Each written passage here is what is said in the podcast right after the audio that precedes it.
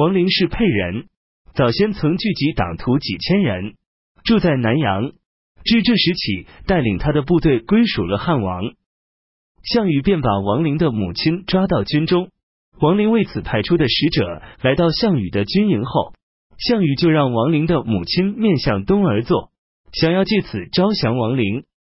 王陵母亲私下里为使者送行，老泪纵横的说：“望您替我对王陵说，好好的侍奉汉王。汉王是宽厚大度的人，终将取得天下。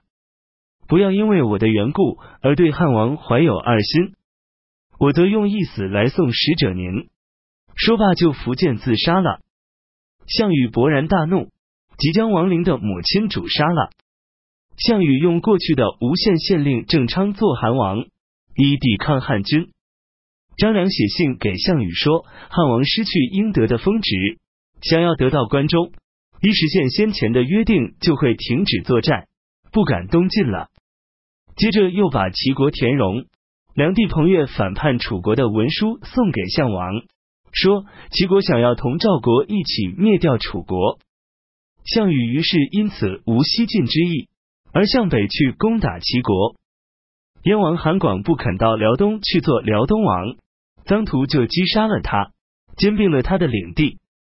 这一年，汉王任用内史，沛人周科为御史大大夫。项羽派人催促义帝快到郴地去，义帝的群臣。进士便逐渐背叛了义帝。